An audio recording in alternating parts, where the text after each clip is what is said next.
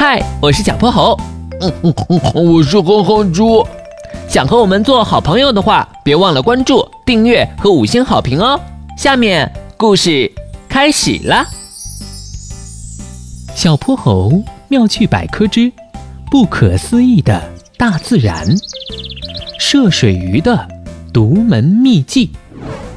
太阳快要坠入山头，空气中的燥热还没有散尽。小泼猴和哼哼猪在公园里展开了一场水枪大战。小泼猴先做出了向右边射击的姿势，等到哼哼猪要躲避时，他立刻变换方向，向左进攻。晶莹的水花直中哼哼猪的脑门，顺着他的脸流了下来。哼哼猪擦了擦额头上的水，小泼猴，你竟然搞假动作，呵呵，兵不厌诈嘛。哼哼猪立刻拿起水枪反击，嘴上嚷嚷道：“看我的冲击炮！”水枪里的弹药渐渐空了，两人的衣服、头发也都被打湿了，如同在水里洗过澡一般。哼哼猪做出了一个停止的动作。小泼猴，我们休战吧！我也正想说呢，实在太累了。他们一块儿瘫坐在草地上，背后的湖水微微泛着波澜。突然，一股细小的水柱射中了哼哼猪的后脑勺。小泼猴说好休战的，你怎么又偷袭我？听到哼哼猪的话，小泼猴一脸懵。没有啊，你看我的水枪都是空的呢。他们往后一瞧，依旧是空荡荡的水面，没有丝毫人影。这可奇怪了。小泼猴的话音刚落，他的后脑勺也被一道水波射中了。哎呀！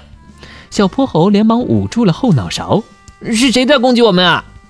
小泼猴和哼哼猪再次扭过头去，他们仔细地观察着水面，有个小小的身影微微地探出了脑袋。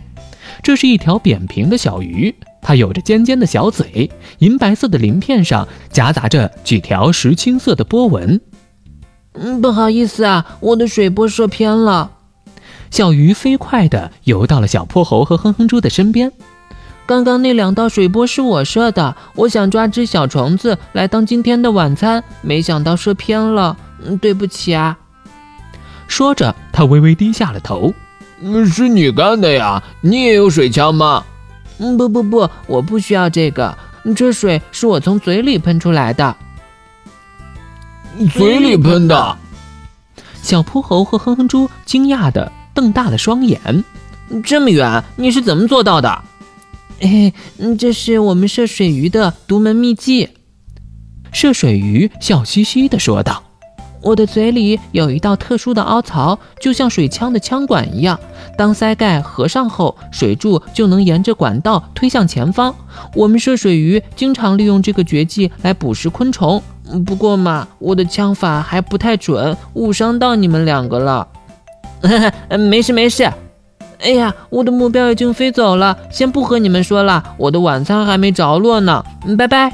小泼猴和哼哼猪冲着涉水鱼挥了挥手，转眼间，涉水鱼的身影已经消失在了水里，湖面上只剩下一圈小小的涟漪。